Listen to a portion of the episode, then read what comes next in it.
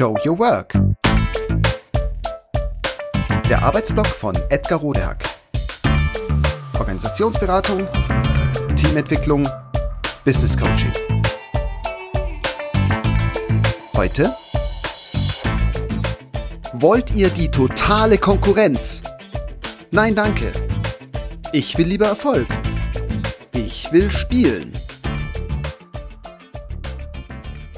Es wird Zeit, dass wir uns daran erinnern, um was es wirklich geht. Dass wir gemeinsam gestalten, spielen und auch gemeinsam gewinnen. Außerdem sollten wir uns daran erinnern, was wir riskieren, wenn wir das ignorieren.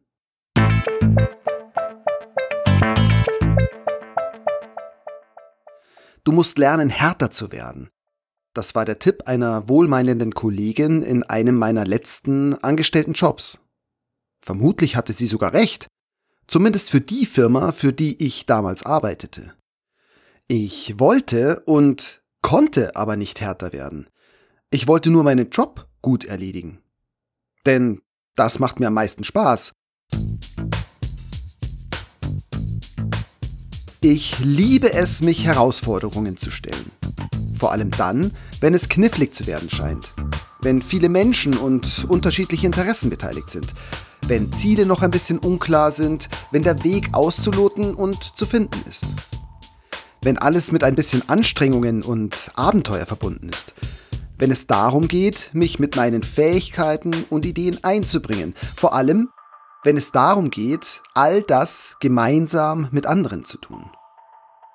Nichts ist für mich also schöner und befriedigender, als mit guten Leuten gute Dinge zu bewegen und dafür zu sorgen, dass möglichst alle beteiligten Menschen möglichst viel gewinnen.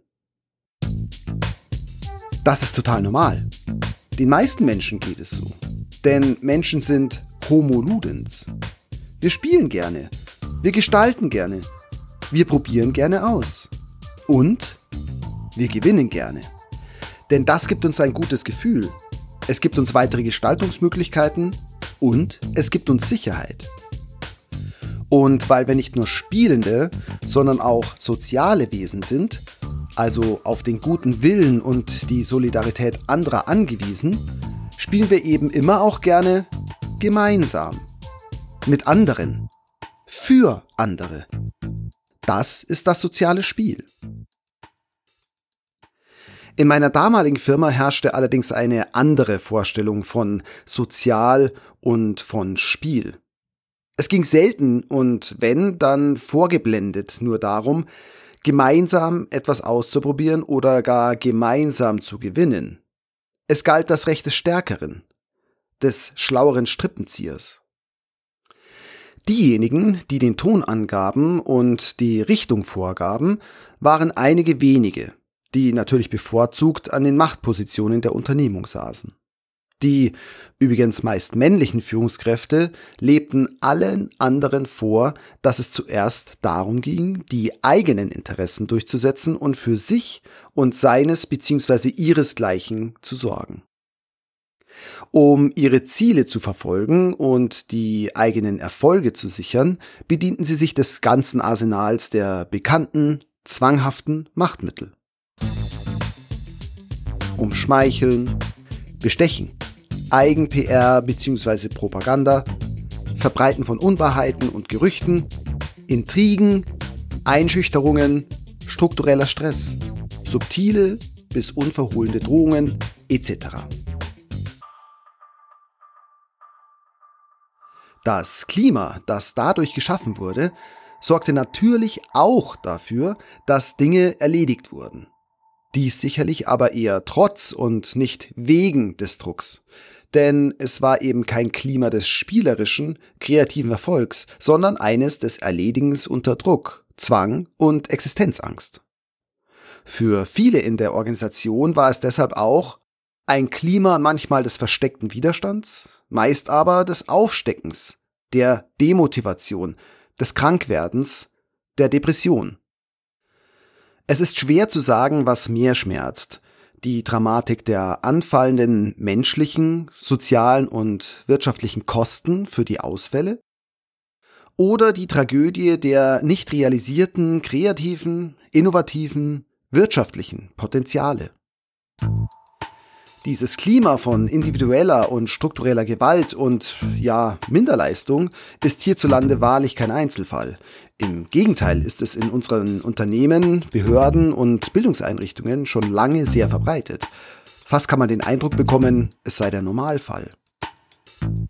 Das jedenfalls legen die alljährlichen und niederschmetternden Zahlen, zum Beispiel der weltweiten Gallup Workplace Studie zur Zufriedenheit am Arbeitsplatz oder auch die jährlich immer wieder aufs Neue berichteten desaströsen Fallzahlen psychischer und psychosomatischer Erkrankungen der Krankenkassen nahe.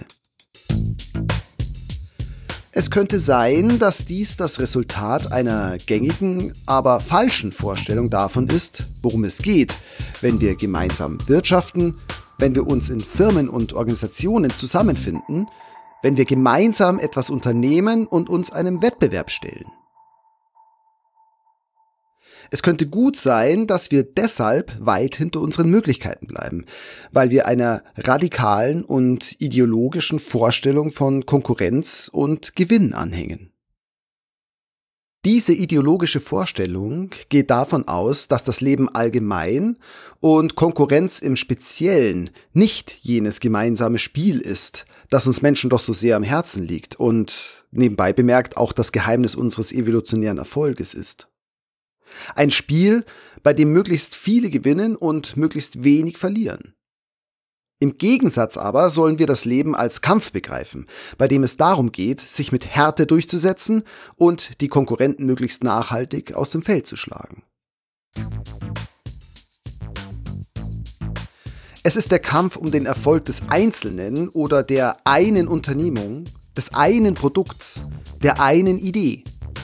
Ein Kampf, in dem es darum geht, sich absolut durchzusetzen und den oder die anderen den Gegner oder die gegnerische Idee zu unterwerfen. Und zwar nach dem Entweder-Oder-Prinzip. Meine, unsere Firma, unsere Angebote, unsere Ideen über alles. Vielleicht ist es ja den extremen und totalitären Ideen und Gewaltexzessen der vergangenen Jahrhunderte zu verdanken. Vielleicht nehmen wir deshalb diese Zustände mittlerweile als Normalität hin sodass wir uns schwer tun, die krankmachende, existenzbedrohende und lebensfeindliche Dimension zu erkennen. Mit engagiertem Streben nach Erfolg, mit dem kreativen Spiel und dem echten Wettbewerb um die besten Ideen hat dies jedenfalls wenig bis nichts zu tun. Es wird Zeit, dass wir uns wieder auf die Wortbedeutung von Konkurrenz besinnen, nämlich mit zusammen für Con und laufen für Kurere. Wir laufen also nicht gegen, sondern mit jemanden. Wir tun das also zusammen. Ja, ein Wettbewerb klingt da auch an. Nicht aber jener martialischer Kampf auf Leben oder Tod, als den viel zu viele Konkurrenz missverstehen. Zwei deutsche Synonyme von Konkurrenz heißen Wettbewerb und Wettstreit. Wette. Ja, Dabei geht es auch ums Gewinnen oder Verlieren. Aber vielmehr geht es um das Spielen, ums Glück. Mit einem gewissen, am besten nicht existenzgefährdenden Einsatz. Und unter Einsatz fairer Mittel.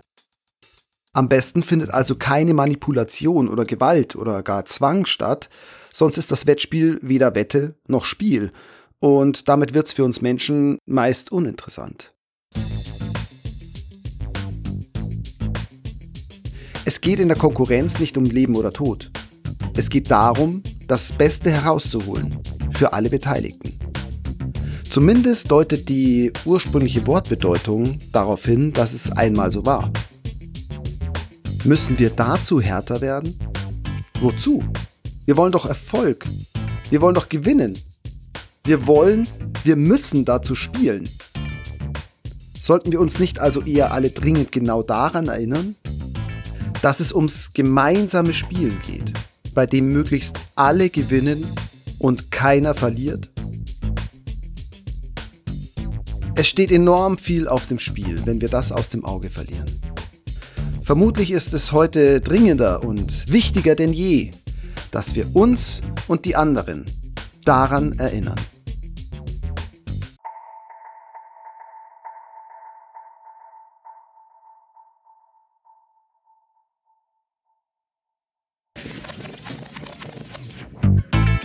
Das war Show Your Work. Der Arbeitsblock von Edgar Rodehack. Organisationsberatung, Teamentwicklung, Business Coaching. Mehr über mich erfahren Sie auf www.rodehack.de oder direkt im Blog auf www.trellisterium.de. Wer mich kontaktieren möchte, kann das gerne tun unter info@rodehack.de oder auf LinkedIn.